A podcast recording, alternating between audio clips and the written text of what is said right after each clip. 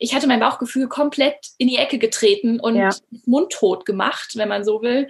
Ja. Und das wieder rauszukitzeln und zu sagen, hey, du bist da und du sagst mir eigentlich, wo es lang geht und ich fange wieder an, auf dich zu hören. Und dann passieren auf einmal wundervolle Sachen. Und ich kann mich auf einmal selber wieder im Spiegel angucken, weil ich merke, ich tue mir was Gutes und ich höre auf mhm. mich und das ist mein gutes Recht und ich darf das. Herzlich willkommen zu Live After Lehramt, dem Podcast, in dem du als Lehrer auf der Suche nach mehr als Schule wertvolle Impulse zum Berufswechsel und zur Gründung eines eigenen Business bekommst. Und zwar von den Menschen, die den Weg aus dem Lehrberuf selbst gegangen sind. Ich bin Isabel Probst, ehemalige Studienrätin und heute Expertin, Beraterin und Coach für den beruflichen Kurswechsel von Menschen mit Lehramtshintergrund. Denn Überraschung, es gibt ein Leben danach.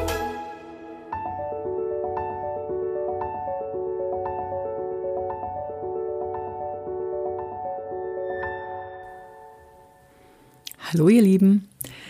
Ich hoffe, ihr habt gerade entspannte Herbstferien oder ihr habt es zumindest nicht mehr ganz so lange bis zu den wohlverdienten Ferien und könnt dann auch noch mal ordentlich durchschnaufen, auch wenn dieses Jahr natürlich nicht so viel ist mit wegfahren. Hm.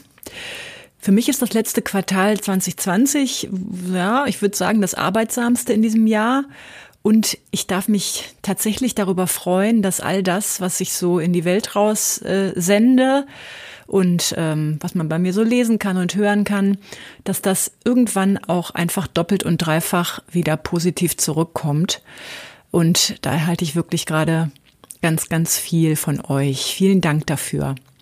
Du hast vielleicht mitbekommen, dass ich zum Ende Oktober ein neues Pilotprojekt an den Start bringe, nämlich meine Kursfinder Pop-up-Gruppe, für die diese Woche vom 11. bis 18. Oktober die Anmeldung läuft.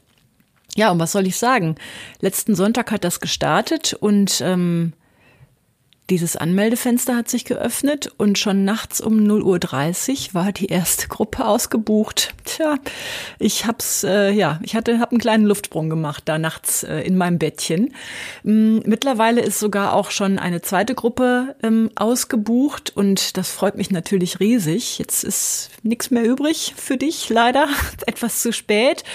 Ähm, ja, und wenn du darüber informiert sein möchtest, wann ein neuer Tonus startest, ähm, entweder von, von meiner Kursfindergruppe oder Teacherpreneur oder was auch immer, dann ähm, solltest du dich für meinen Kursfinder-Newsverteiler eintragen. Den lesen mittlerweile schon tatsächlich unglaubliche 2500 Menschen mit. Ich verlinke dir das mal in den Show Notes und da hörst du regelmäßig von mir und bekommst Tipps und Impulse für deine berufliche neue Orientierung als Lehrer. So, nun kommen wir zu meiner heutigen Gästin, die Jana. Jana hatte mit 25 scheinbar alles erreicht. Das war so eine Referendarin. Wenn das meine Kollegin gewesen wäre, hätte ich gedacht, hm, scheiße, die hat einen Plan und ich nicht. Traumwohnung, Traumjob, Verbeamtung, verheiratet und das leere Zimmer für den geplanten Nachwuchs war auch schon am Start. Ja, da sollte man doch glücklich sein, oder? Hm, das Gegenteil war bei Jana der Fall. Gegen Ende ihres Referendariats an einer Grundschule war der Ofen aus. Ihre Rettung war eine psychosomatische Klinik und da hat Jana es tatsächlich geschafft, den Reset-Knopf ihres Lebens komplett zu drücken.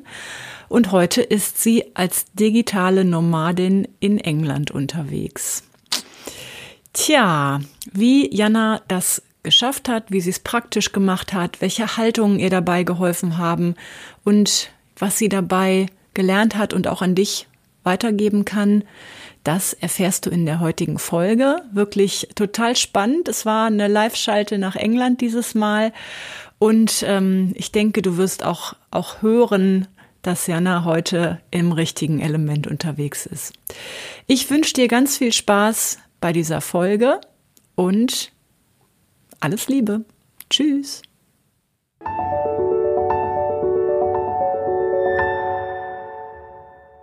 Hallo Jana, schön, dass du bei mir zu Gast bist. Hallo Isabel, schön, dass ich da sein darf. Sehr gerne. Und zum ersten Mal tatsächlich heute mit Podcast-Gast im Ausland, eine Live-Schalte nach England. Ja. Ja, total cool, Jana. Ähm, wir haben uns so, äh, ich glaube, du hast mich entdeckt, nicht andersrum, ne? Du hast, ja. äh, wo, wie hast du mich eigentlich gefunden? Ich habe Fragen da. Das ist eine gute Frage.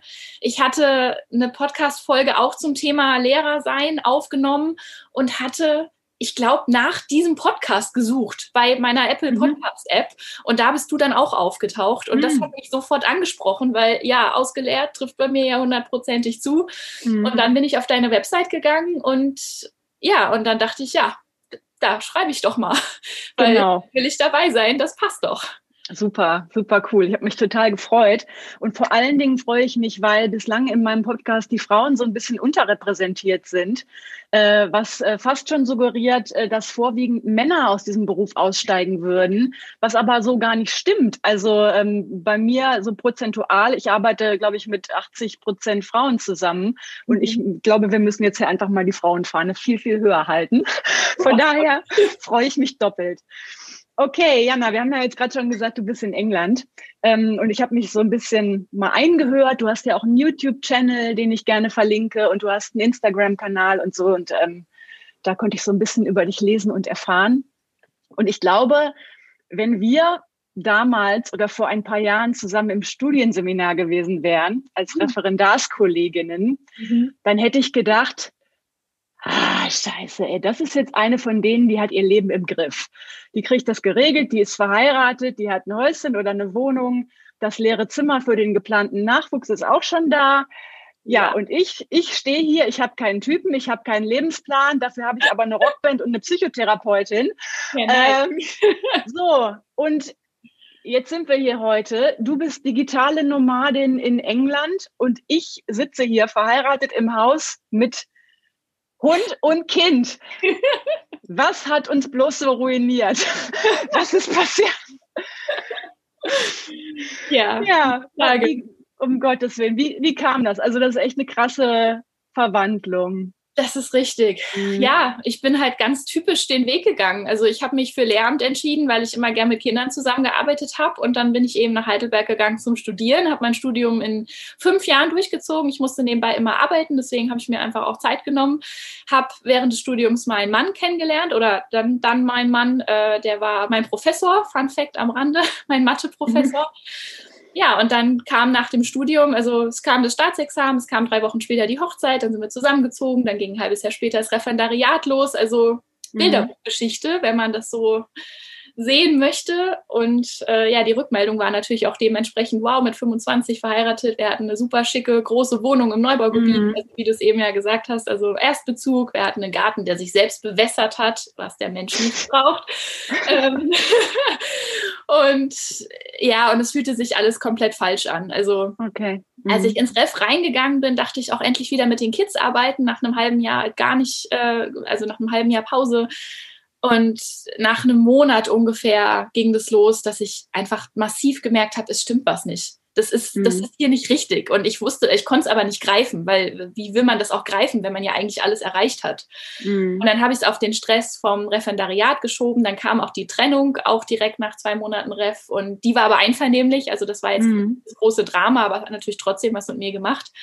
Und dann saß ich in dieser Wohnung und dachte, das ist meine Traumwohnung. Das kann doch nicht verkehrt sein hier. Also, und das hat einfach überhaupt nicht gepasst, weil ich hatte ja alles erreicht, was ich wollte. Und ich habe dann angefangen, nach Hilfe zu fragen. Also, mhm habe dann einfach, also weil ich hatte auch keine Ideen mehr für den Unterricht. Ich war so ausgebrannt. Ich war, es ging einfach nichts mehr. Also und ich habe auch mein Leben nicht mehr in den Griff gekriegt. So, also irgendwie ist mir das alles so entglitten.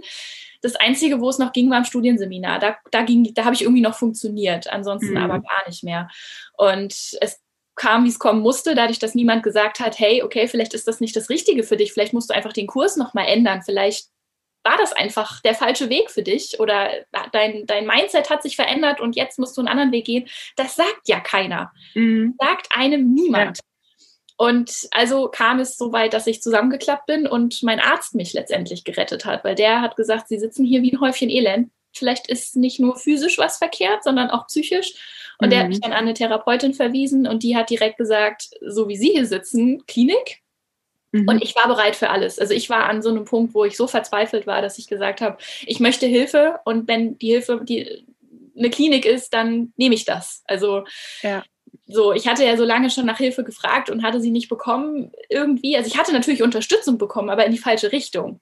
Mhm. So, ich hatte Unterstützung bekommen vom Sinne, wir helfen dir, wir, wir ja. ziehen dich da durch und du schaffst es schon, Zähne zusammenbeißen und so. Da die Unterstützung war zu 100 Prozent da. Also nicht falsch verstehen. Ja, klar. Aber die Hilfe, die ich gebraucht habe, die war eben nicht da. Und dann dachte ich, ja, ich nehme alles, was ich kriegen kann jetzt. Und ja, war dann vier Monate in der Klinik und das war sozusagen der Wegweiser für mein jetziges Leben. Auch wenn ich mhm. nach der Klinik noch niemals für möglich gehalten hätte, wo ich jetzt bin. Never, gar nicht. Mhm.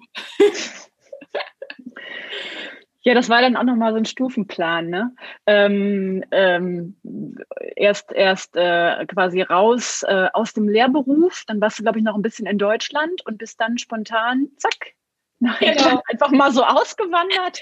da, kommen wir, da kommen wir gleich noch drauf. Das ist ja vor allen Dingen auch die Praxisfragen, die, sich mir, die sich mir da stellen. Oh Gott, hast du einen Hausstand aufgelöst, hast du alles verkauft? Oder oh Gott, oh Gott, das werde ja. ich dich gleich alles noch fragen. Ähm, was mich noch äh, interessiert, Mm, diese, ist, ist diese Dissonanz, die du mit dem Schulsystem hattest. Ähm, das, damit gehst du ja auch sehr offen um, ne? deine Kritik am Schulsystem, also dass du im Grunde das gesamte System in Frage stellst, wo ich übrigens komplett auf deiner Seite bin. Und du hast da so dieses, dieses Bild vom, vom toten Pferd. Magst du das ja. mal erläutern? Ja, äh, sehr gerne. Das habe ich bekommen in der Kunsttherapie in der Klinik. Da kam die Kunsttherapeutin an mit einem Zettel, wo oben ein Zitat drauf stand von den Dakota-Indianern, das besagt, wenn du merkst, dass du ein totes Pferd reitest, steig ab. Und dann standen unten drunter so verschiedene ähm, Dinge wie, also diesem Rat folgen wir leider nicht immer, sondern wir machen dann so verschiedene Sachen wie, wir gucken, wie man anderswo tote Pferde reitet oder wir verbessern mhm. das Futter oder wir bezahlen den Reiter besser oder wir holen uns mehr Reiter oder und so weiter. Also ich glaube, der Punkt ist klar und es hatte überhaupt keinen Bezug zum Schulsystem, was sie uns mhm. da mitteilen wollte. Aber für mich hat, war es das sofort. Und dann habe ich auch ein Bild gemalt, was einfach zu dem Schulsystem gepasst hat und dachte, das hat so Sinn ergeben, weil ich dachte, ja, dieses ganze System ist ein totes Pferd. Und das ist vor, weiß ich nicht, 20 Jahren gestorben oder spätestens vor 10 mhm. Jahren ungefähr, als die Inklusion eingeführt wurde oder, oder, oder. Ich glaube, da kann man an ganz vielen Punkten individuell sagen, okay, da ist es noch ein Stück mehr gestorben oder mhm. ja, wie man das be bezeichnen möchte. Und das hat für mich aber so den, den Eye-Opener gebracht, weil ich dachte, mhm. ja, ich bin ein total motivierter Reiter, wenn man so möchte, und ich habe die ganzen Skills, um ein Pferd zu reiten, aber wenn es tot ist, ist es nun mal tot. Ja. Und dann kostet es meine Kraft und meine Energie, aber es wird nicht wieder von den Lebenden auferstehen. Es ist nicht so, dass es tot krank ist und man da irgendwie noch die Wunderheilung erwarten könnte, sondern es ist mausetot. Und wenn ich in diesem System bleibe, dann werde ich daran zugrunde gehen, weil ich ja mhm. immer weiter das da reinpumpe, weil wir arbeiten mit Kindern. Und bei mhm. den Kindern kann ich ja nicht einfach sagen, ist mir doch egal, was passiert. Das kann ich in der Arbeitswelt sagen, wenn ich einen Auftrag für einen Kunden habe und dann wird der eben nichts. Da leidet kein Kind drunter. Also, und da ist einfach auch meine Empathie vielleicht so stark, dass ich das nicht ertragen konnte. Und klar, man gibt alles, um den Kindern das irgendwie so bestmöglichst irgendwie denen zu helfen, da durchzukommen. Aber was es mit einem selber macht, mhm. man geht halt dran kaputt. Und helfen kann man schlussendlich nur temporär. Also die Kinder leiden trotzdem. Mhm. Meine Meinung. Mhm. Ja, ähm, sehe ich ganz genauso. Und ähm, tragischerweise stelle ich auch immer nur fest, also dass alle Fortbildungsbemühungen in der Schule und auch viel, ich weiß nicht, ob es bei dir so war, aber auch viel in psychosomatischen Kliniken sind ja eigentlich darauf ausgelegt, den Reiter wieder fit zu machen oder ja, den Reiter genau. fitter zu machen. Ne? Und ja. ähm, ich habe also ich habe nicht das Bild vom toten Pferd, sondern ich erzähle auch immer die Geschichte. Stell dir vor, du bist ähm, du bist Metzgers Sohn und sollst den Betrieb übernehmen und du sagst, ja, das Metzgerhandwerk, das ist was Anständiges, äh, das ist noch ehrliches Handwerk, ich werde jetzt Metzger. Und dann irgendwann erkennst du natürlich, oh Gott, Tierwohl äh, das liegt mir gar nicht. Und dann machst du eben, dann machst du eine Biometzgerei. Dann sagst du, okay, ähm, ich nehme nur noch ähm, ähm, Fleisch an vom äh, Biobauernhof, da weiß ich, wie das Tier gelebt hat und so. Und dann aber irgendwann merkst du ja, okay, aber das Tier wird ja trotzdem noch getötet. Ich eigentlich bin ich im Herzen Veganer. Und, äh, das ist äh, das ist so die äh, das gleich das das Bild, was ich immer benutze mhm. äh, und auch die Erklärung, warum ich an alternativen Schulformen nicht glücklich wäre. Das ist für mich im Grunde der Biometzger, obwohl also ja ähm, genau also in dem Sinne dann auch das tote Pferd ne. Ähm, genau. Und du hast dann die, die Reißleine gezogen und ähm, gab es da ein Aha-Erlebnis, wo du gesagt hast, ich, ich kündige, es gibt hier keinen Weg mehr für mich, ich bin jetzt raus? Also es gab es an zwei Punkten. Also als ich noch bevor ich in die Klinik bin, bei der Seminarleitung saß und die mir da so ein paar Insider erzählt haben, äh, von wegen, ja, du kannst mit der neuen Runde dann im Februar neu anfangen, werd erstmal wieder fit. Also sie sind mir da wirklich sehr entgegengekommen. Und dann gucken wir, dass wir eine alternative Schule für dich finden, wo du eben auch offenen Unterricht machen kannst, wo du keinen Frontalunterricht machen musst, so wie ich das an meiner Schule musste und einfach das überhaupt nicht verstanden habe nach fünf Jahren Studium, mhm. wo man uns gesagt hat, Frontalunterricht ist nicht mehr. Und dann habe ich halt nur gefragt, so warum, warum sind wir nicht alle an alternativen Schulen, wenn es sie doch gibt, wo sie meinten, ja, die gibt es wie Sand am Meer und die wollen auch Referendare. Da können wir euch aber nicht hinstecken, zumindest nicht viele, weil wenn da die alten Prüfer hinkommen, die noch vermehrt im Einsatz sind, dann lassen die euch gnadenlos durchfallen, weil die wollen mhm. Frontalunterricht sehen und die ja. Räumlichkeiten hat so eine Schule dann ja gar nicht. Und wir können bei ein, zwei Prüfer, wir können da eine Hand drauf haben, kann natürlich trotzdem passieren, dass der Prüfer krank ist, ein alter Prüfer einspringt und du trotzdem in der Lehrprobe dann durchfällst. Und dann ist ja vorbei. Da mhm. kriegt man ja keine zweite Chance. Und dann dachte ich dann, dann quäle ich mich am Ende anderthalb Jahre durch den Stress, auch wenn ich da eine coole Schule habe. Und am Ende ist mein Prüfer krank und alles war umsonst. Das war so der erste Moment, wo ich dachte, nee, ich mache das nicht nochmal. Also ich bleibe jetzt kranken, äh, krankgeschrieben, damit ich das, das Gehalt weiterhin bekomme, mhm. damit ich mich irgendwie finanzieren kann, um erstmal wieder fit zu werden. Aber ich sehe mich da nicht mhm. hatte aber auch noch keine Alternative. Das war so, deswegen, das war so der erste Punkt. Ich habe mir dann die Liste vom Arbeitsamt runtergeladen, die es ja gibt für Menschen mit erstem Staatsexamen mhm. im Lehramt, habe mir die durchgelesen, dachte so, nee, das will ich alles nicht machen. das, will ich nicht. Aber ich hatte auch null einen Plan, was ich sonst machen wollte. Und das kam in der Klinik dann, ähm, auch in der Kunsttherapie, als mir auf einmal klar wurde, mir steht mein ganzes Leben offen. Ich muss nichts mit dem ersten Staatsexamen machen. Ich kann auch den Kurs komplett wechseln. Ich kann ja nicht nochmal neu erfinden. Ich kann auch nochmal neu studieren, wenn ich das möchte. Und dann stand für mich erstmal der Plan, okay, Mathe war immer mein Steckenpferd, das war mein Hauptfach. Ähm, ich war mit einem Mathe-Professor verheiratet. Das hat mir Spaß gemacht. Okay, ich möchte mehr mit Logik machen, möchte mich fordern. In der Klinik kam unter anderem auch raus, dass ich hochbegabt bin und dass das immer mhm. so unter den Tisch gefallen war, wo ich dachte, okay, da bin ich bei Mathe bestimmt gut aufgehoben. Mhm. Das war so ein stimmiges Bild. Und dann hatte ich für mich mir vorgenommen, okay, wenn ich aus der Klinik rauskomme, dann bewerbe ich mich für ein Mathestudium und mache halt noch meinen Bachelor of Science hinterher. Und, mhm. ähm, und was ich dann damit mache, wusste ich noch nicht. Aber ich habe mhm. auch in der Klinik gelernt, nicht zehn Jahre im Voraus zu planen, sondern ja immer erstmal den nächsten Schritt und das wird sich schon irgendwie ergeben. Und das war auch so der Grundstein für dieses. Grundvertrauen und darauf basiert jetzt mein ganzes Leben, meine ganze Lebensform ja. basiert jetzt Super. darauf. Und ja, das war dann der Plan für nach der Klinik. Ich steige aus und mhm. gehe zurück zur Uni. Ja, oh, das ist super, dass du diese Haltung annehmen konntest, denn das sehe ich heute so, das ist ja im Grunde auch so dass das größte Hemmnis, dass man nicht weiß, was man denn sonst machen soll. Ja.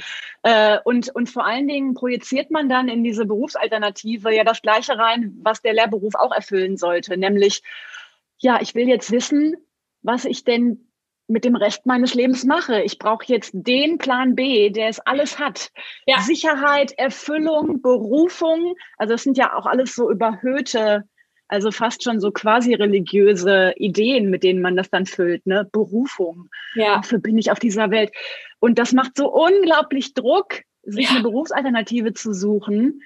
Äh, und ich sage immer, ja, kann, kann doch ein Weg sein. Mach doch erstmal das, das Naheliegende, was zu deinem Leben jetzt gerade passt und dann erweiterst du deine Kenntnisse und dann geht's weiter. Ja, und genau. das ist so, so klasse auch, dass du das so für dich angenommen hast äh, und mit dieser, mit dieser Philosophie jetzt ähm, so frei da durchs Leben gehst. Ja, obwohl es bis dahin noch ein langer Weg war. Also das war dann mhm. damals der Anfang und dann dachte ich, ah, ich habe ja dran drei Jahre Studium, da wird mir dann in der Zeit schon ein Plan einfallen. Aber es war okay. so der erste Schritt in diese Richtung. Und äh, die letzten mhm. zweieinhalb Jahre hier in England, kommen wir ja nachher noch zu, haben ja. einen guten Job ja. geleistet, sag ich mal. Okay. Okay, ja, und äh, du bist ja im Grunde dann äh, aus einem, aus einem, aus einer klaren Lebensplanung erstmal, ne? In ein Vakuum gefallen, kann man das so sagen? Ohne, da ist jetzt erstmal nichts und kein Plan und vielleicht ein Studium. Mhm. Aber wie hast du diesen, wie hast du diesen, diesen Switch gemacht, dass dann da plötzlich England kam und ja, jetzt, ich, ich pack hier die Sachen und jetzt bin ich weg. ja. Äh, das kommt ja nicht äh, aus dem Nichts, oder? Nee, also als ich in die Klinik gegangen bin, war meine Situation so, ich hatte dann schon wieder einen Partner nach meinem Mann. Ähm, mhm. der, das war relativ schnell. Das, also das war aber auch eher so ein, ich klammer mich da mal dran fest. Also mhm. ich glaube, da war auch einfach viel die Psyche schon drin, die einfach einen Anker gebraucht hat irgendwie. Und okay. wir haben darüber gesprochen. Es ist einfach natürlich für uns beide dann unglaublich schmerzhaft gewesen, für ihn vor allen Dingen. Und das tut mir auch sehr leid, dass, das, dass er da so drunter gelitten hat. Ähm, mhm. Und dann war aber nach der Klinik völlig klar, dass diese Partnerschaft oder diese Beziehung nicht funktioniert. Also ich bin mhm. in der Klinik nach vier Monaten, die ich da war, losgefahren und wusste, okay, ich muss jetzt Schluss machen. Wir lösen diese Riesenwohnung auf, die wir über zwei Jahre lang eingerichtet mhm. hatten. Äh, die hatte 136 Quadratmeter, also die war wirklich wow. riesig. Mhm. Und sie war vollgestellt. Ich weiß nicht, wie das passieren konnte innerhalb von zwei Jahren, aber man kauft halt Sachen, wenn eine Wohnung da ja. gefüllt werden muss. Ja. Und ich hatte mich verschuldet für die Küche und ich wusste, die muss ich wieder verkaufen irgendwie und habe gehofft, dass die uns jemand abkauft und wusste noch nicht, wo es hingeht. Also es war wirklich erstmal so ein Vakuum, aber trotzdem war da so dieses Freiheitsgefühl im Hintergrund, so nach dem Motto, ich strampel mich jetzt frei und dann drücke ich einfach Reset und dann gucke ich, dann kriege ich noch eine zweite Chance und die kriege ich aber, weil ich sie mir selber gebe. Und das ist ein ganz mhm. machtvolles Gefühl, wenn man auf einmal in diese Eigenverantwortung geht und sagt, okay, ich weiß noch nicht, wo es hinführt, aber so kann es nicht weitergehen und ich mhm. mache einfach jetzt.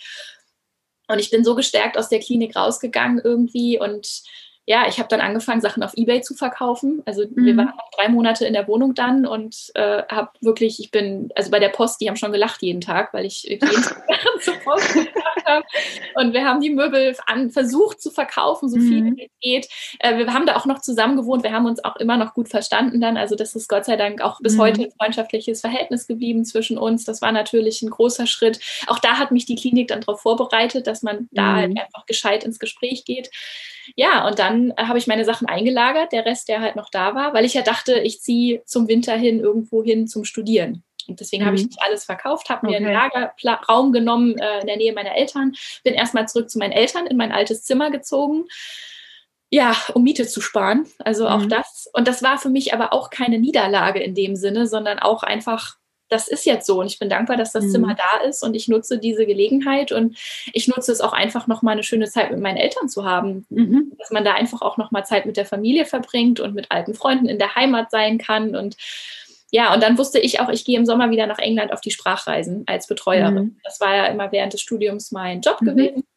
Und das war für mich schon klar und deswegen hat es auch keinen Sinn gemacht, dass ich mir eine Wohnung suche, wenn ich den ganzen Sommer in England in Gastfamilien wohne ja, und bin nach England gegangen und habe da im Büro mitgekriegt, dass jemand schwanger ist und eine Schwangerschaftsvertretung anfängt und habe hab einfach zu unserem Office Manager da gesagt, du, ich gehe jetzt wieder studieren. Wenn noch mal jemand schwanger wird, ich könnte ja auch mal eine Schwangerschaftsvertretung machen. Ich mhm. könnte immer untervermieten, ich bin wieder frei, ich kann mir das sehr gut vorstellen.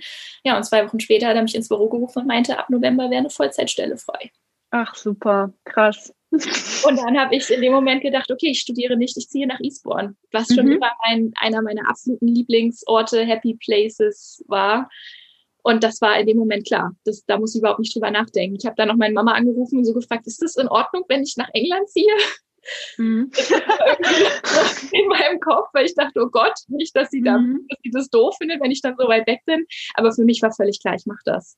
Mhm. Und habe nach der letzten Reise dann sieben Wochen Zeit gehabt und habe dann den Rest meiner Sachen auch noch ins Lager gepackt und habe mich abgemeldet und habe meine Bankkonten, die liefen ja eh auf die Adresse meiner Eltern, das habe ich so gelassen. Mhm. Und habe mein Auto gepackt, mein kleines Auto, das heißt Dixie. Und bin Dixie.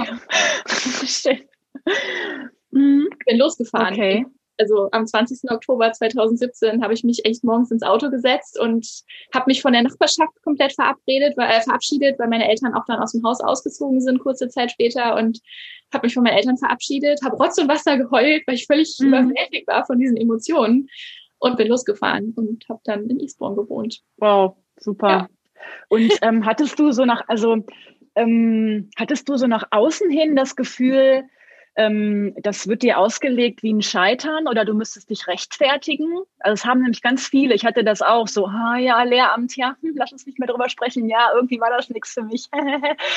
ähm, hast, hast du da dieses Scheiterngefühl gehabt das, oder ja. dieses Rechtfertigen, diesen Rechtfertigungsdrang?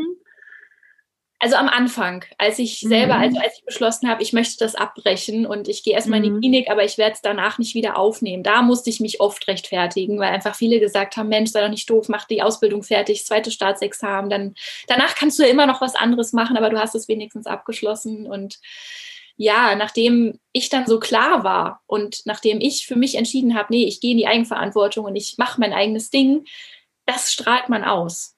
Also das mhm. war mein Eindruck, dass man das ja. so ausstrahlt, dass die Leute dann auch nichts mehr sagen. Also ja. oder zumindest die fragen mal vorsichtig nach, aber sie sind vorsichtig geworden, weil man selber ausstrahlt, das ist mein Weg und das war zu 100 Prozent ja. die richtige Entscheidung. Und spätestens als ich nach England gegangen bin, haben alle gesagt, wow, du hast absolut das Richtige gemacht und jetzt bist du da, wo du hingehörst und du strahlst es aus zu 100 Prozent.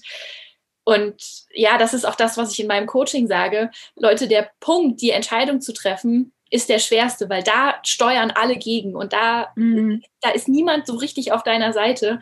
Wenn du den Schritt mal gegangen bist und sie sehen, wie, wie viel besser es dir damit geht, dann ja. kriegst du den Support von allen Seiten, wo ich mir denke, ja, dann ist es zwar immer noch schön, ihn zu haben, aber dann braucht man ihn halt auch irgendwo nicht mehr der Support, der müsste vorher her, ja. wenn man selber noch in dieser Entscheidungsphase ist und das einfach eine unglaublich schwere Situation ist und ja. unglaublich viel Kraft und Mut kostet. Mhm. Ähm, jetzt hast du gerade schon dein Coaching angeschnitten. Du bist ja digitale Nomadin jetzt. Das ist ja auch schon wieder eine äh, noch eine sehr sehr ähm, junge Entscheidung, deine Stelle ja. in England zu kündigen. Und jetzt bist du tatsächlich hast es hast du dich noch mal komplett nochmal ja. die, noch die Nabelschnur gekappt, ne? Zum ja. zweiten Mal quasi. Genau. Ähm, was ist dein, dein Coaching-Schwerpunkt oder Thema? Es geht um Entscheidungen. Ne? Es geht um, ja, wenn man so will, die Entscheidung deines Lebens. Also bin mhm. ich da, also ja, also so, so, genau das, was ich letztendlich durchlebt habe. So bin ich an einem Punkt, wo ich merke, okay, jetzt geht es nicht weiter irgendwie fühlt sich das nicht richtig an. Ich habe eigentlich alles erreicht, aber irgendwie hat sich so ein Taubheitsgefühl eingestellt, mhm. weil ich für mich irgendwie akzeptiert habe, so geht's, es geht nicht, es geht nicht weiter hoch oder es entwickelt sich nicht weiter. Das bleibt jetzt so für die nächsten 30 Jahre. Ja. ja, hätte ich eigentlich gern anders, aber ich bin ja ganz gut abgesichert. Ich habe eine schicke Wohnung, es passt alles.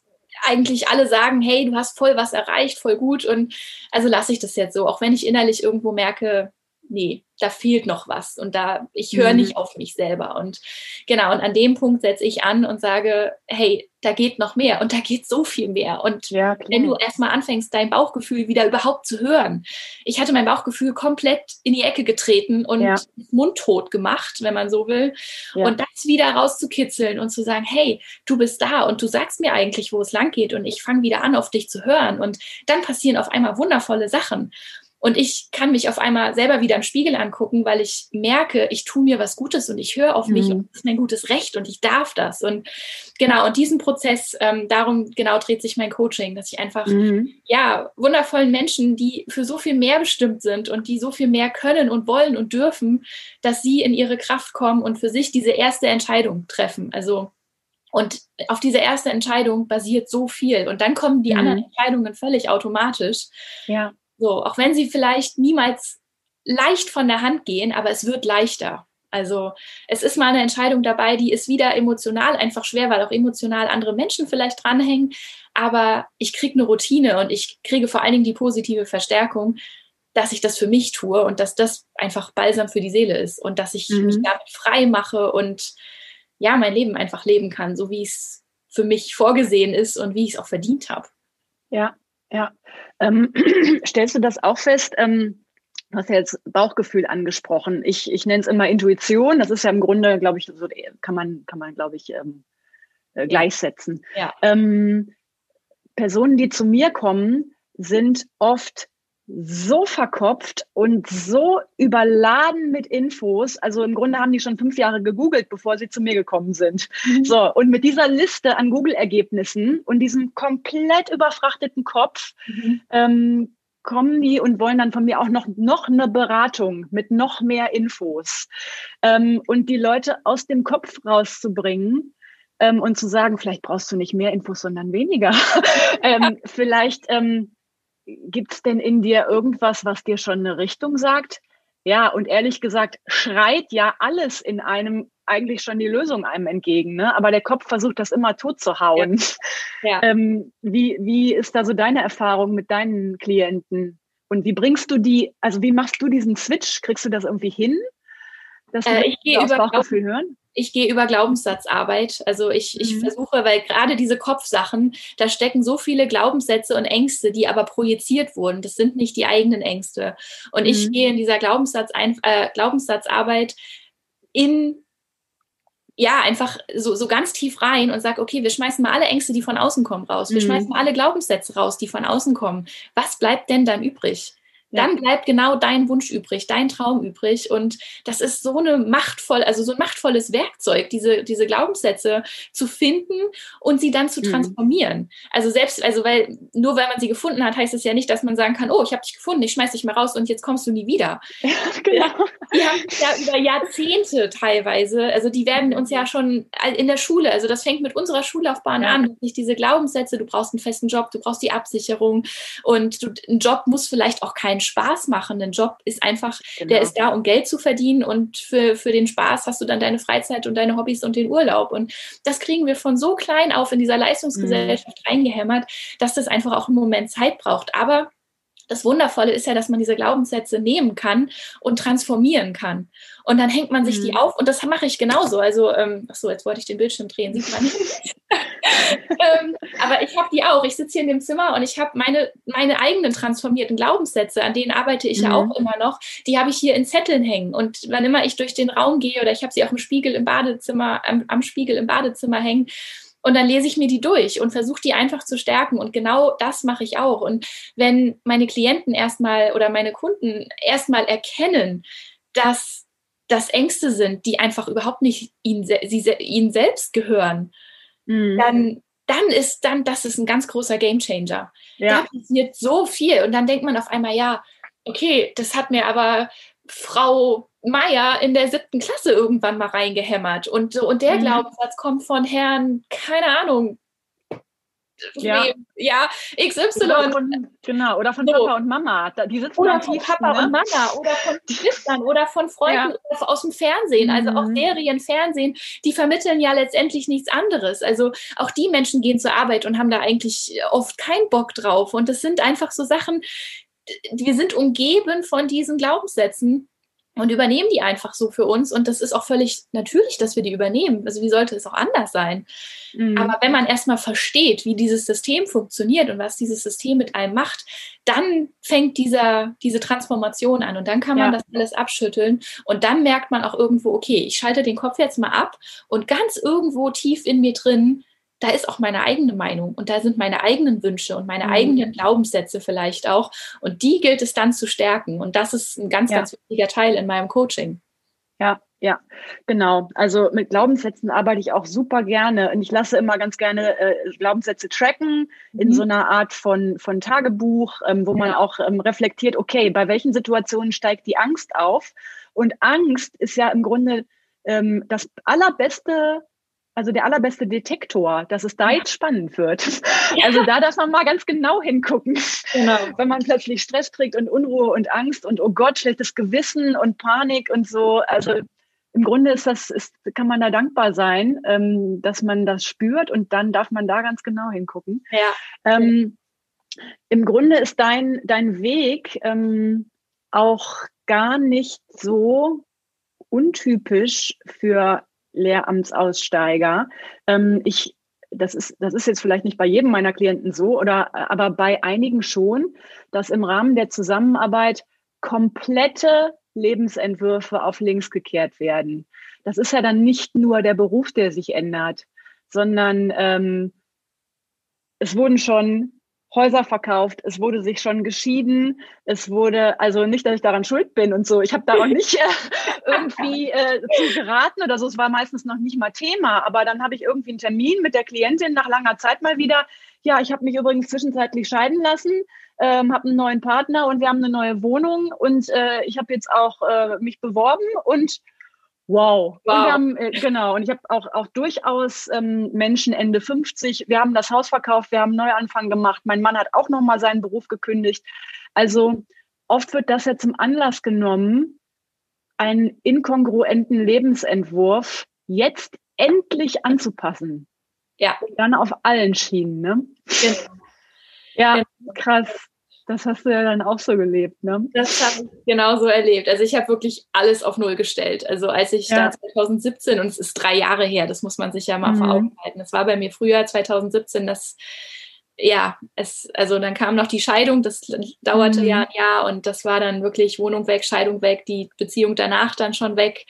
Und auch dieser ganze Lebensentwurf mit Neubaugebiet mhm. und einfach so, so im System, wie es halt vorgegeben ist. So. Und man, dann bin ich mal ausgewandert und dieses, das war auch so ein, so ein, so ein Freiheitsgefühl für mich, dieser Moment, wo ich zum, zum Bürgeramt gegangen bin und mich abgemeldet habe aus Deutschland. Ja. Also weil Deutschland ja. für mich da auch einfach so, so eine Rolle gespielt hat durch dieses Leistungssystem, was Deutschland nun mal hat in den Schulen. Mhm und generell diese Leistungsgesellschaft, die Deutschland irgendwie so verkörpert, habe ich da ganz viel auf dieses Land auch projiziert und wollte ja. da raus. Und hier in England gibt es auch eine ganz andere Work-Life-Balance. Ja. ja. Hier sind die Schwerpunkte ganz anders. Und auch das hat mich schon total entspannt irgendwie. Und hier in England ist man auch weniger gemeldet. Also hier ich hatte immer das Gefühl, ich fliege ab jetzt unter Radar so ein bisschen und mache halt mhm. mein eigenes Ding. Ich werde nicht mehr von dieser Gesellschaft beeinflusst, weil sie kriegt mich überhaupt nicht mehr zu greifen. Mhm. Das war für mich ganz wichtig. Und ja. ich meine, jetzt habe ich die völlige Freiheit und liebe das. Also ich habe noch ja. keine Sekunde bereut, dass ich Job und Wohnung aufgegeben habe. Und manchmal, Super. wenn ich drüber nachdenke, denke ich mir, scheiße, du hast einfach echt keine Wohnung mehr. Also, ich meine, mir haben auch dann echt Freunde angesprochen und meinten, also ist dir klar, dass du jetzt eigentlich obdachlos bist? Wo ich immer sage, jein, weil nein, ich, mhm. ich suche mir ja ein Dach über dem Kopf und ich weiß, wo ich das finde und ich bin, ich weiß, dass ich das immer haben werde. Und wenn ich keins finde, wo ich äh, für kostenfrei bleiben kann, so wie ich das ja jetzt die ganze Zeit mache, dann habe ich auch immer das Geld, um mir ein Hotelzimmer zu nehmen. So ist es ja nicht. Und ich habe immer noch Freunde, wo ich unterkommen kann. Aber es gibt mir einfach diese maximale Freiheit und die ja. lebe ich. Das, ja, und da hätte ich vor drei Jahren aber jedem einen Vogel gezeigt, der mir das erzählt hätte. Ja. ähm, Absolut. Sag mal, gibt es für dich eigentlich, also schließen sich für dich Freiheit und Sicherheit aus?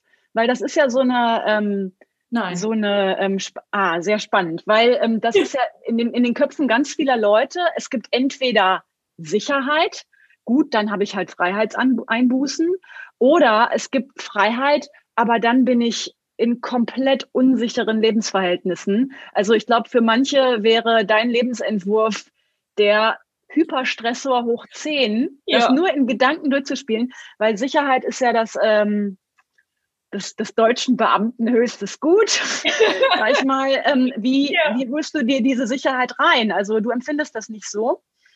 Nee, ich empfinde das nicht so. Und äh, ich meine, ich habe gut reden. Ich lebe seit August von Erspartem und jetzt geht mein mhm. Coaching los und jetzt äh, kommt das erste Geld sozusagen rein. Aber ich habe dieses ganz tiefe Vertrauen, dass das großartig wird und dass ich jetzt aus diesem, dass ich jetzt durch diesen Lebensstil, den ich mir erschaffen habe, so in meiner Kraft bin, dass ich mit dem Coaching dass, dass das mein Leben absichert dann. So, ja. ich kann so vielen Menschen so viel weiterhelfen mit dem, was ich tue. Und äh, ich kann sie wirklich aufs nächste Level bringen und ihnen diese Freiheit schenken, die ich auch habe. Und das muss nicht die gleiche Freiheit sein, wie ich habe. Das ist ja. dies ja bei jedem persönlich anders das kann einfach schon die Freiheit sein, dass ich sage, okay, und ich kündige meinen Job und suche mir einen neuen Job und ich kündige, ich suche mir den, ich kündige vielleicht auch erst, wenn ich den neuen Job schon habe, um in meiner Sicherheit zu bleiben und Haus, Kinder, Mann bleiben der gleiche. Aber das ist ja trotzdem mhm. Ein ganz, ganz großer Schritt in Richtung Freiheit, wenn das der richtige Schritt ist. Ja. ja, und von daher weiß ich, dass ich äh, diese Sicherheit, also ich habe dieses Vertrauen, dass ich das Geld verdienen werde oder das Geld ja. verdiene, was ich brauche für mich. Und das Schöne an dieser Welt ist, ich kann mir immer überall eine möblierte Wohnung nehmen. Ich kann immer in diese Sicherheit zurück, wenn ich es gerade mal brauche oder wenn ich jetzt merke, okay, ich, ich werde krank oder so. Ich habe meine Eltern, also ich habe ja auch, also ich habe Familie. Ich habe zwar keine große Familie, aber ich bin da sozusagen abgesichert. Aber meine größte Sicherheit ist, wenn man so will, das Vertrauen. Das, mhm. das Leben, das meint es gut mit einem. Ja. Wenn man das Leben sein lässt oder wenn man dieses Leben, das, ich weiß nicht, wie ich das formulieren soll, wenn man, wenn man einfach diesen, diesen Flow zulässt und nach dem Bauchgefühl geht und nach dem geht, was man fühlt und was sich richtig anfühlt, das ist eigentlich die größte Sicherheit, die man sich selber geben kann, weil dann werden wunderbare Sachen passieren und die sichern mich viel mehr ab als eine Pension, die ich vielleicht irgendwann mal habe und dann falle ich zwei Tage vorher tot um. Dann hatte ich mhm. davon ja nie was. Mhm. So. Und das ich, hatte, ich, hatte, ich hatte so einen Kollegen tatsächlich, äh, pensioniert, wenige Wochen später, ja, ähm, Traueranzeige im Lehrerzimmer am schwarzen Brett. Ja. Mhm. ja. Und dann habe ich mich mein Leben lang aufgerissen dafür. Und das ist für mich auch noch sowas. Also, das hat vielleicht mit Sicherheit nichts, äh, nur bedingt was zu tun, aber das Leben ist jetzt. Und wenn mhm. ich den heutigen Tag nicht lebe, weil ich sage, oh, ich arbeite jetzt, ich schufte die nächsten 30 Jahre, damit ich dann in 30 Jahren mir eine schöne Rente machen kann, wer ja. was weiß ich denn, wo ich in 30 Jahren bin? So, vielleicht habe ich ein Bein verloren, vielleicht äh, es bricht um uns rum irgendwas aus und äh, nicht nur Corona, sondern irgendwas mhm. Größeres. Und dann will ich doch sagen, ich habe mein Leben jetzt gelebt. Und ich habe mich das letztens erst gefragt. Ich weiß nicht genau, als ich im Flieger saß, glaube ich. Im Flieger habe ich ja so Gedanken. Ich weiß nicht, ob es allen so geht, aber im Flieger habe ich immer den Gedanken, was ist, wenn jetzt was passiert? Mhm. Da kann ich für mich aber sagen, ich hätte, ich könnte gerade an, an keinem besseren Punkt für mich sein. Ich, mhm folge meinem Weg zu 100 Prozent und wenn es jetzt vorbei ist, dann kann ich gehen und weiß, ich habe das mhm. Maximale für mich rausgeholt. So, mhm. und es würden noch ganz viele wunderbare Sachen passieren, da bin ich völlig sicher, aber für den jetzigen Punkt hätte ich den Weg nicht besser für mich gehen können. Und ja. das ist eigentlich am Ende des Tages alles, was ich sagen möchte. Super. Das ist doch das Super. Wundervollste an Sicherheit und mhm. an Freiheit gleichzeitig, was ich mir geben kann, dass ich meine mhm. Tage so lebe mit maximaler Freiheit.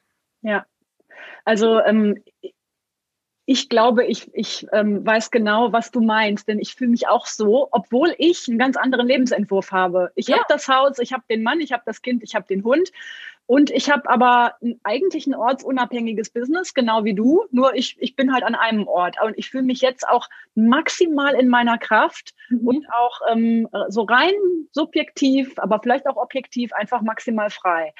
Ähm, und ich habe auch genau wie du dieses Vertrauen da rein, dass alles gut wird. Und ich würde das so gerne auch so vielen Leuten rüberschieben, ja. weil ich weiß, dass sie das überhaupt nicht haben.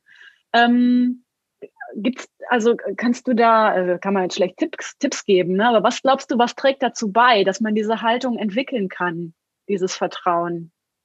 Mmh ja, also darum, darum geht es in meinem Kurs so, dass man, mhm. dass man sich so auf den Weg macht, in, in kleinen Schritten am Anfang, mhm. dass man wirklich mit kleinen Schritten anfängt, sich was Gutes zu tun und einfach, dass man merkt, wie gut sich das anfühlt. Dass man ja. da so selber mit, mit positiver Verstärkung, wenn man das mal mhm. so psychologisch formuliert, rangeht und einfach immer wieder, immer wieder sich in kleinen Schritten was Gutes tut, um sich dann langsam zu den größeren vor zu, ranzutasten ja. und zu merken, okay, ich hatte da ein Wahnsinn, eine wahnsinnige Angst vor. Da waren tausend Alarmglocken in meinem Kopf, aber es ist gar nichts passiert. Im Gegenteil, es ist was mhm. Wunderbares passiert. Also nicht gar nichts, sondern es ist was Wunderbares passiert. Und auf einmal fühle ich mich frei. Und auf einmal, also ich habe ja die Butterfly Academy dafür gegründet, mhm. weil ich selber mit, dem, mit diesem Butterfly, mit diesem Schmetterling so eine Verbindung habe. Ähm, das ist eine ganz emotionale Geschichte, die in der Klinik passiert ist. Mhm. Aber für mich, seitdem bin ich der Schmetterling, der fliegt. Und in der Klinik mhm vorher hatte ich Gewichte an meinen Flügeln und ich konnte eben nicht fliegen. Oder noch mhm. besser, ich war vorher noch die Raupe, die einfach noch gar nicht gesehen hat, ja. was es für Möglichkeiten gibt. Ja. Das Bild passt eigentlich noch viel besser. Und mhm. die Klinik hat, die war sozusagen mein, mein Kokon, wo ich mich eingekapselt habe und einfach so in meiner Schonzeit war. Und, und dann konnte ich da raus. Aber letztendlich war die Klinik nichts anderes als diese Entscheidungsphase, in die man kommt, mhm. wenn man einmal eine Entscheidung getroffen hat. Und wo man die verbringt und mit welcher Unterstützung, ist letztendlich egal. Hauptsache, man geht da durch, man nimmt sich die Zeit. Also diese Entscheidung für dieses digitale Nomadendasein zum Beispiel hat ein Jahr gedauert. Die mhm. Entscheidung, die fiel letztes Jahr im Sommer. Und dieses Jahr im Sommer bin ich losgezogen. Mhm. Aber in diesem einen Jahr habe ich keinen Tag daran gezweifelt, dass die Entscheidung richtig ist, sondern ich habe ja. mir einfach die Zeit genommen, die ich gebraucht habe, die ich gefühlt habe, die ich brauche, um das dann zu 100 Prozent mit gutem Gefühl anzufangen. Ja.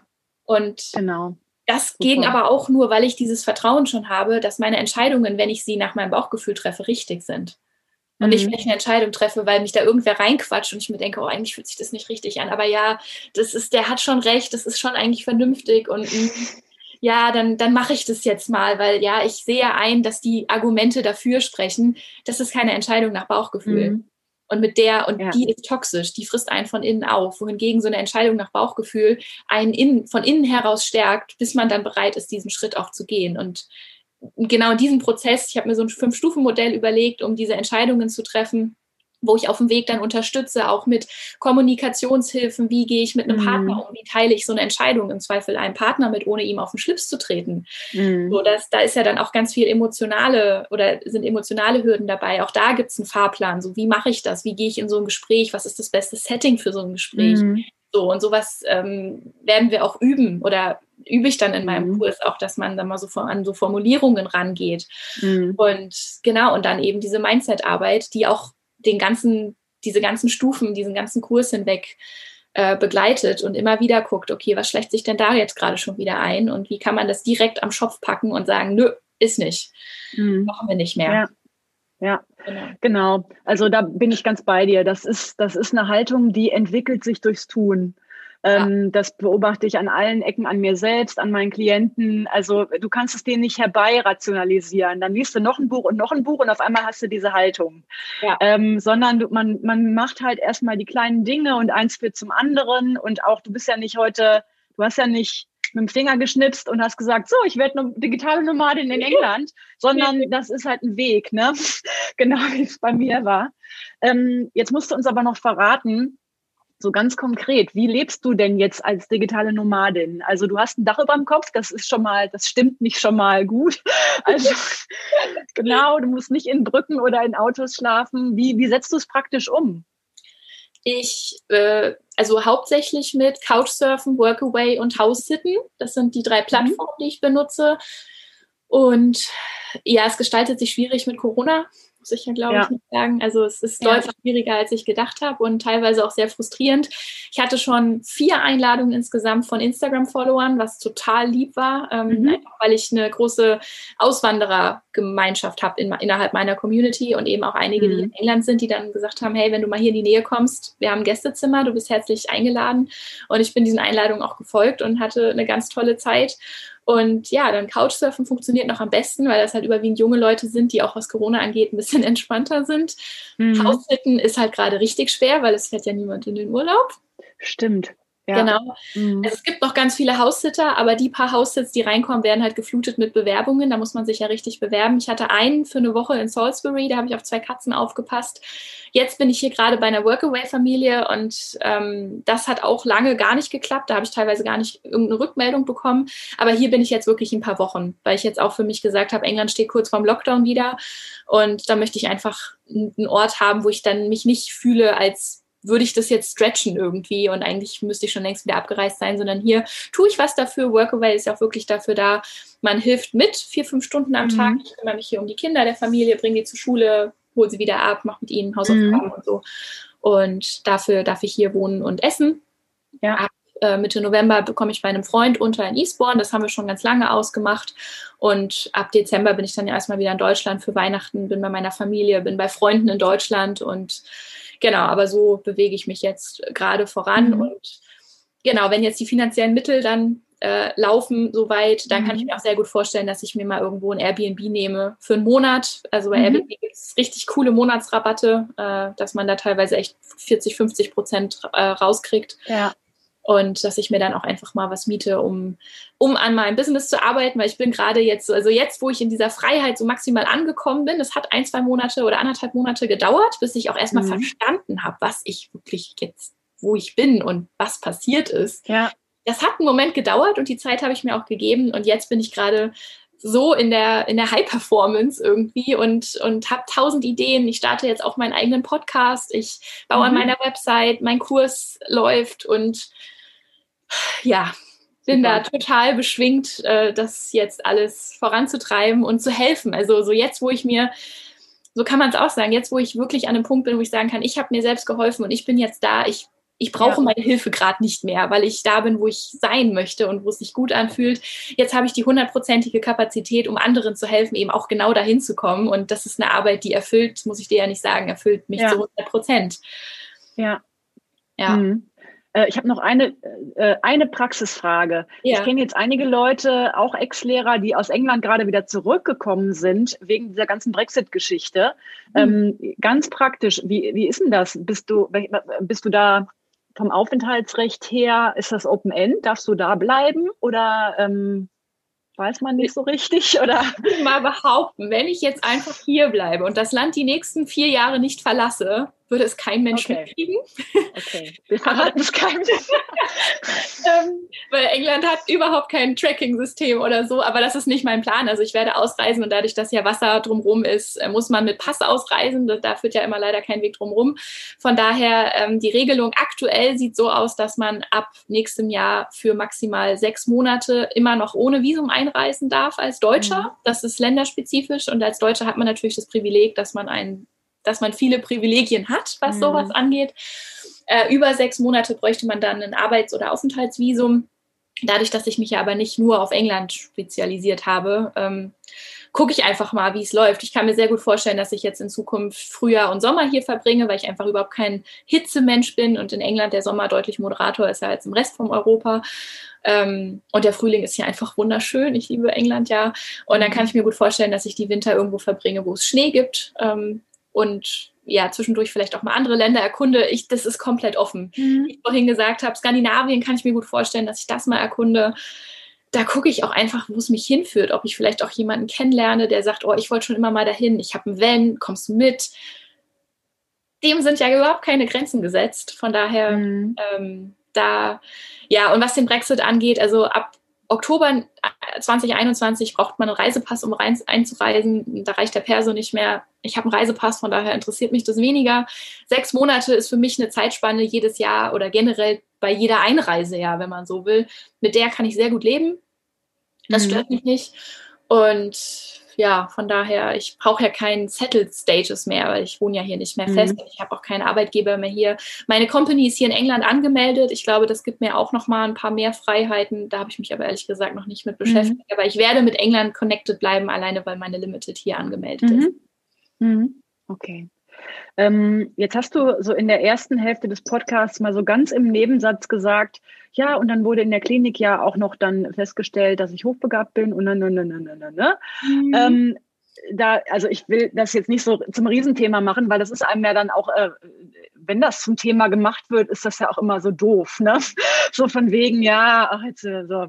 Aber was ich spannend finde, ich habe eine ganze, ich habe eine ganze Menge Klienten, wo das eine Rolle spielt. Also was heißt eine ganze Menge? Es ist jetzt auch nicht so, als äh, wäre jeder, der zu mir kommt, hochbegabt oder so. Ne? Aber Fakt ist, ich, ich habe doch gehäuft mit Leuten zu tun, die diese Diagnose im Erwachsenenalter bekommen haben. Mhm. Genau wie Thema Hochsensibilität korreliert ja oft, muss ja. nicht, aber kann. Und auch, ähm, du hast, du, du siehst dich ja auch oder du klassifizierst dich auch als Scanner. Mhm. Äh, wem das jetzt neu ist, äh, der sollte das unbedingt mal ähm, ergoogeln. Da werden einem ganz neue Dimensionen über sich selbst klar. Ja. Ähm, wenn man im Erwachsenenalter plötzlich so eine fundamentale Erkenntnis über sich hat, was hat das mit deiner Bewertung deines Lebenswegs gemacht? Also man, man reflektiert ja dann retrospektiv vieles, ne? Hat ja. dir das irgendwelche neuen Erkenntnisse über dich gegeben und auch für deinen weiteren Weg? Also die, die Hochbegabung weniger, die hat für mich mhm. erklärt, wie meine Schullaufbahn zum Teil verlaufen ist. Ähm, mhm. Weil auch da haben wir in der Klinik natürlich drüber gesprochen und ich war jetzt kein Überflieger. Ich hatte eher die schlechten mhm. Noten, aber ich hatte kontrolliert schlechte Noten. Also ich wäre niemals sitzen geblieben. Ich hatte da schon immer die Hand drauf. Aber ich mhm. habe meine schlechten Noten, die ich haben durfte, halt strategisch eingesetzt in den Fächern, auf die ich keinen Bock hatte.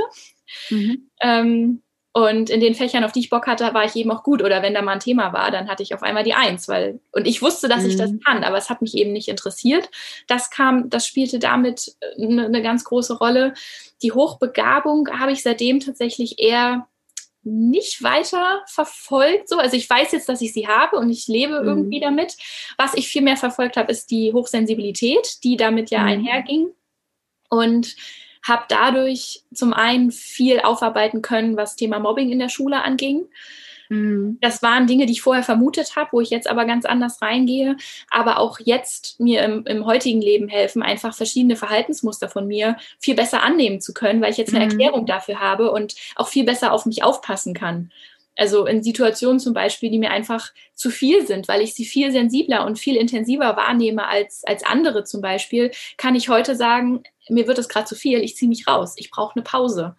Und da fühle ich mich heute auch nicht mehr schlecht bei und habe nicht mehr das Gefühl, ich habe versagt, sondern ich weiß einfach, das liegt daran, dass ich es einfach ganz anders wahrnehme als alle anderen. Für die ist es jetzt gerade überhaupt kein, kein Thema, für die ist es keine Reizüberflutung und für mich ist es das sehr mhm. wohl. Ja. Und dass ich da besser aufpasse. Und ähm, ja, und Thema Scannern, da beschäftige ich mich gerade tatsächlich am meisten mit. Da habe ich einen ganz tollen Podcast gefunden, Multiheldenradio. Mhm. Und ähm, ja, und da versuche ich gerade ganz viel zu lernen und habe jetzt das große Glück, dass so die Quintessenz dieses Podcasts ist, Online-Unternehmertum ist das Beste, was man als Scanner machen kann, als, am besten noch als hochsensibler Scanner, weil auch hochsensibler Kann ich nur bestätigen. Scanner geht ja miteinander. High five. ähm, und das war so der Moment, weil ich habe das, Rad, das, das Multihelden-Radio entdeckt, nachdem ich schon als digitale Nomade losgezogen war und als ich schon mhm. angefangen hatte, mein Online-Business aufzubauen und dachte nur so, okay, okay, ich habe intuitiv irgendwie das Richtige ja. gemacht, eben weil man sich immer wieder neu erfinden kann, weil man die Kapazität bekommt, wenn ein Kurs läuft, dann pflege ich den Kurs natürlich mhm. und habe die Kursteilnehmer und gebe da 100 Prozent rein, aber ich muss den Kurs ja nicht mehr kreieren, weil der steht ja. Also ja. habe ich nebenbei auch wieder Zeitkapazität, um mich einem, einem neuen Thema zu widmen. Oder im Kurs kommt ein Thema auf, was ich vertiefen möchte und dann biete ich einen Folgekurs an, weil ich merke, mhm. okay, da sind ganz viele Klienten, die haben jetzt ein da, da taucht ein Folgeproblem auf, was ich auch hatte, was, ich, was mir jetzt vielleicht noch gar nicht bewusst ist, dass man daraus auch einen Kurs bauen kann, wo ich aber auch merke sofort, ich kann helfen und dann mhm. kann ich mich auch da reinstürzen und jetzt kann ich nebenbei noch einen Podcast starten und so weiter und so fort und von mhm. daher hat mir das schon sehr viel geholfen. Und ich glaube aber auch, ähm, dass ich, so wie du das in deiner, ich glaube, Podcast Folge 6 ist es, mhm, genau. Ja, mhm. Ähm, also kann ich sehr gut empfehlen, ähm, sich die Podcast-Folge anzuhören, wenn da irgendwas gerade klickt mhm. und bekannt vorkommt, weil ähm, ja, das, du hast es einfach alles perfekt auf den Punkt gebracht und äh, so, da saß selbst ich in London letztes Wochenende und dachte, ja, doch, das, das, ja, und also ich habe mich da in allem wiedererkannt, auch wenn ich es mhm. ja schon wusste. Und ja, auch dieses Ding in der Schule, wenn man empathisch ist, was wir ja viel, viel mehr noch sind als Menschen, die mhm. nicht hochsensibel sind, du nimmst ja alle Gefühle von den Kindern auf und mhm. alle Bedürfnisse. Und dass das mit der Zeit überfordert, ist völlig logisch. Also, ja. und das liegt auch nicht daran, dass man selber schwach ist, sondern man nimmt es einfach, man, also man absorbiert ja sozusagen diese mhm. ganzen Emotionen, ob es die negativen oder die positiven sind. Und in der Schule sind es ja leider eher, posit äh, eher negative. Mhm. Das ist, dass das überfordert, ist völlig klar. Mhm. Ja. Und und da denke ich mir jetzt eben auch, also und jetzt in diesem Leben, also ich habe hier auch die Kinder um mich rum, ich merke aber auch, ich brauche diese Tür, die ich hinter mir zumachen kann, mhm. ich meinen Raum habe und den habe ich in der Schule einfach nicht. Den habe ich, wenn ich nach Hause komme, da muss ich aber noch weiterarbeiten und bis tief in die Nacht und am nächsten Morgen muss ich wieder hin. Mhm. Da ist diese Pause einfach überhaupt nicht da und auch, das ist ja auch im Lehrerberuf nicht weit verbreitet, dass man da vielleicht mal Support bekommt oder so. Mhm. Also im Gegenteil, da heißt es Augen zu und durch. Ja. So, und was interessierst genau. du dich eigentlich für das Wohl der Kinder? Also mach deinen Job und das war's. So, mhm. Das kriegt man ja dann auch leider oft zu hören. Mhm. Okay, ja, absolut. Kann ich genauso nachvollziehen. Ähm, so, jetzt haben vielleicht einige die neue Idee. Jetzt werden wir alle Online-Business-Betreiber. Mal gucken. äh, wenn du so drauf bist, lieber Hörer, liebe Hörerin, und dir macht aus dem Computergedöns Spaß und du bist kreativ und arbeitest gerne mit Menschen, dann ist das tatsächlich nicht von der Hand zu weisen. Naja, wir werden es erfahren. Ähm, Jana, du bist ja gar keine Freundin von Plänen, ne? Du lässt das so auf dich zukommen. Hast du irgendeine Vision, wo du dich in ein paar Jahren siehst?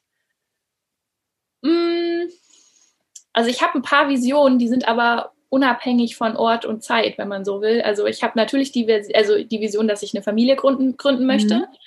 Also demnach auch einen Partner brauche. Ähm, mhm. Also im Idealfall einen Partner, der auch schon auf diesem Weg ist, auf diesem Weg aus diesem ganzen System raus, dass man das irgendwie ja, dass man da mindsetmäßig auf, an einem Strang zieht äh, und nicht wieder zurückgezogen wird in dieses System von, von einem Partner.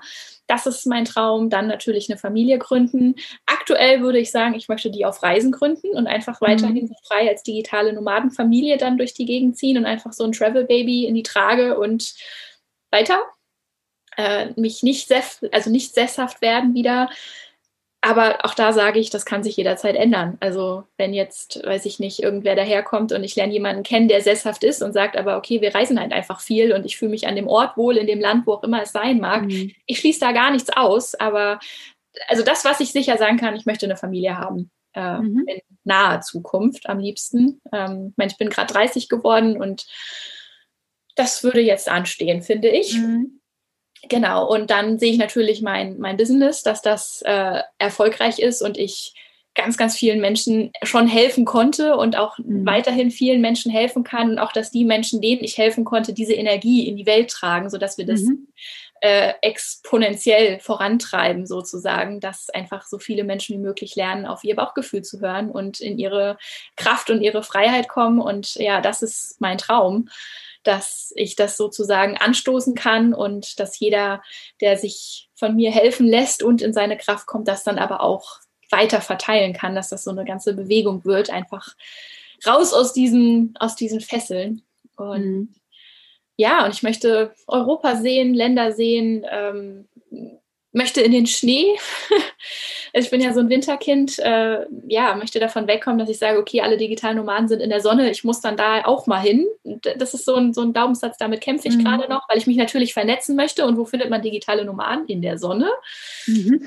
Aber so auf Zypern zum Beispiel ist ja so ein Riesennest anscheinend, mhm. aber da ist es nun mal heiß und das mag ich nicht. Also muss ich da einen anderen Weg für mich finden und ich werde diesen anderen Weg finden und ich werde auch andere digitale Nomaden finden, die auch den Schnee mögen und ja, aber mhm. du merkst, ich kann es, ich kann wenig in Worte fassen, weil ja. ich auch das ganz große Vertrauen habe, dass ich in drei, Jahre, in drei Jahren zurückgucke und sage, ja, das hätte ich gar nicht, mir in meinen kühnsten Träumen nicht, hätte ich das nicht formulieren können, was jetzt gerade mhm. alles passiert ist. Und es ist wundervoll, so wie es ist. Das mhm. wünsche ich mir sagen zu können. Ja, ja. Ähm, abschließend noch eine Frage. Ähm, ganz viele, mit denen ich spreche, sagen, ja, ja, du hast gut reden du bist da raus und dann hast du hier Bahn frei gehabt für deine tolle Entwicklung. Aber ich hänge hier halt noch drin. Ja. Äh, ich fühle mich halt gefesselt. Ich kann jetzt irgendwie halt auch noch nichts machen. Hast du einen Tipp, was man denn vielleicht doch schon machen kann? Also weil diese, diese Kündigung, die wird ja wirklich als ähm, die Wand empfunden. Ne? Also ja. dann denkt man, okay, mein Leben geht eigentlich erst danach los, aber ach du Scheiße, ich will ja eigentlich auch gar nicht kündigen. Ich weiß nicht, ich, ich bleib einfach mal stehen. Hm. Ähm, wie kann man losgehen? Sich Hilfe suchen. Also ganz alleine ist das, vor allen Dingen, wenn das Umfeld hart dagegen arbeitet, ist das, würde ich sagen, nicht unmöglich, aber am Rande der Unmöglichkeit. Du brauchst mhm. irgendeine Person, die dich im Idealfall nicht nur unterstützt und sagt, naja, wenn du das dann willst, dann mach das halt. Das ist nicht die richtige Unterstützung, die da hilft, sondern du brauchst eine Person, ob das eine Klinik ist, ob das eine Therapeutin ist, je nachdem, wie es dir geht.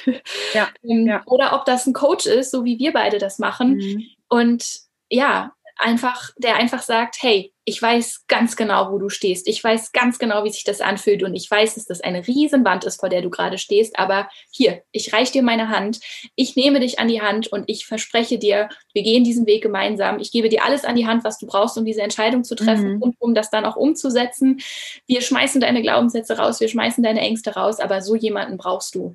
Und dann ist ja. es zwar immer noch keine leichte Entscheidung, aber dann kannst du sie gehen, weil du jemanden hast, der dir hilft und der dich zieht und der dir aufzeigt, was du danach alles erreichen kannst. Und das ist meiner Meinung nach, mhm. also in irgendeiner Form brauchst du jemanden, der diesen Schritt im Idealfall schon gegangen ist, weil der sich genau in dich reinfühlen kann, aber eben auch genau weiß, wo es hinführen kann mhm. und der verstanden hat, worauf es ankommt und der dir genau das gibt und dir auch mal den Arschtritt verpasst, wenn du dann doch wieder lieber mal kurz stehen bleibst, weil es einfach eine Riesenwand ist, aber jemand, der dich da pusht und mitnimmt und mhm. dann wird jeder merken, wie wunderbar dieses Leben sein kann, wenn man sich ja. mal für sich selbst entschieden hat und nicht für den Weg, den man irgendwann mal gewählt hat oder der für einen gewählt wurde, noch im schlimmsten Fall.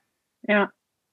Ich habe festgestellt, die Angst vieler ist, oh Gott, wenn ich mir Hilfe hole, dann könnte sich ja wirklich was verändern. Ja. Aber ja. dafür muss man bereit sein. Also das, mhm. das also da sage ich, das ist das, was du mitbringen musst. Du musst mhm. mitbringen, dass du bereit bist, was zu verändern. Du musst bereit sein, eventuell auch mal ins kalte Wasser zu springen. Aber wenn die Schmerzgrenze so hoch ist, irgendwann ist dieser Punkt erreicht und dann tut mhm. man das. Und ja. wenn man sich mit dieser Haltung Hilfe sucht, egal in welcher Form. Und das mag vielleicht hier, so ein Online-Coach ist vielleicht nochmal was Einfacheres, greifbarer mhm. als jetzt eine Klinik. Ich weiß, die Klinik ist für ganz viele eine große Hürde. Ich würde sagen, wenn es dir mental schon echt lange nicht mehr gut geht, mhm. dann also gerade als Lehrer, als Verbeamteter ist man privat versichert, aber auch gesetzlich versichert, gibt es da tolle Möglichkeiten. Von daher, ich kann es nur empfehlen. Ich hatte da eine wundervolle Zeit, die mir also die wirklich die Weichen gestellt hat für mein Leben. Wenn es mir nicht so schlecht gegangen wäre, dann wäre auf jeden Fall auch so ein Coach eine Möglichkeit gewesen. Und ich habe jetzt auch selbst ein Coaching wieder für mein Business. Mhm. Äh, einfach weil ich auch da gemerkt habe, ich kann es alleine irgendwie schaffen. Die Frage ist wann, die Frage ist wie. Ja.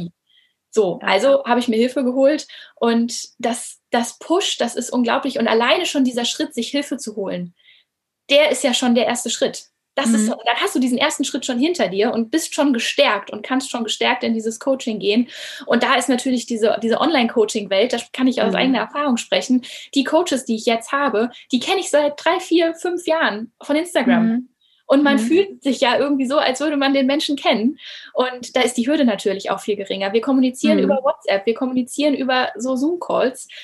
Und dann, da ist ja die, die, die Hürde einfach viel niedriger. Und ja.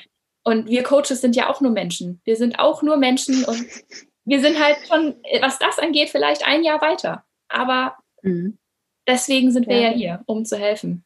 Das ist mein Rat.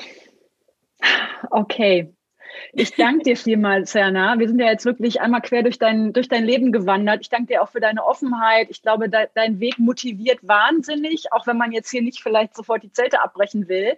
Aber ähm, ja nicht. es gibt ja Abstufungen. Genau. Von daher freue ich mich total, dass du heute zu Gast warst. Vielen lieben Dank dafür. Ja, ähm, ich verlinke natürlich alle möglichen Kanäle ähm, in den Show Notes, Insta, gerne deine Seite und wenn kommt, dann trage ich auch gerne deinen Podcast noch nach. Ich glaube, ja. da sind jetzt einige schon total äh, gespannt. Genau. Und dann sende ich dir ganz viele liebe Grüße auch in meine Fernwehheimat England. Danke. Und wünsche dir noch eine schöne Woche. Vielen lieben Dank. Danke, die wünsche ich dir auch. Danke, dass ich da sein durfte. Sehr gerne. Tschüss. Tschüss. Du willst alle meine Tipps zur beruflichen Neuorientierung als Lehrer schwarz auf weiß? Dann schau mal in mein Buch Ausgelehrt. Ab morgen läuft die Schule ohne mich. Wenn du meine Unterstützung auf deinem Weg aus der Schule oder in dein selbstständiges Business möchtest, schreib mich einfach an. Entweder über meine Seite isabelprobst.de, über Facebook, Insta, LinkedIn oder per Mail an kontakt.isabelprobst.de. Bis ganz bald, deine Isabel.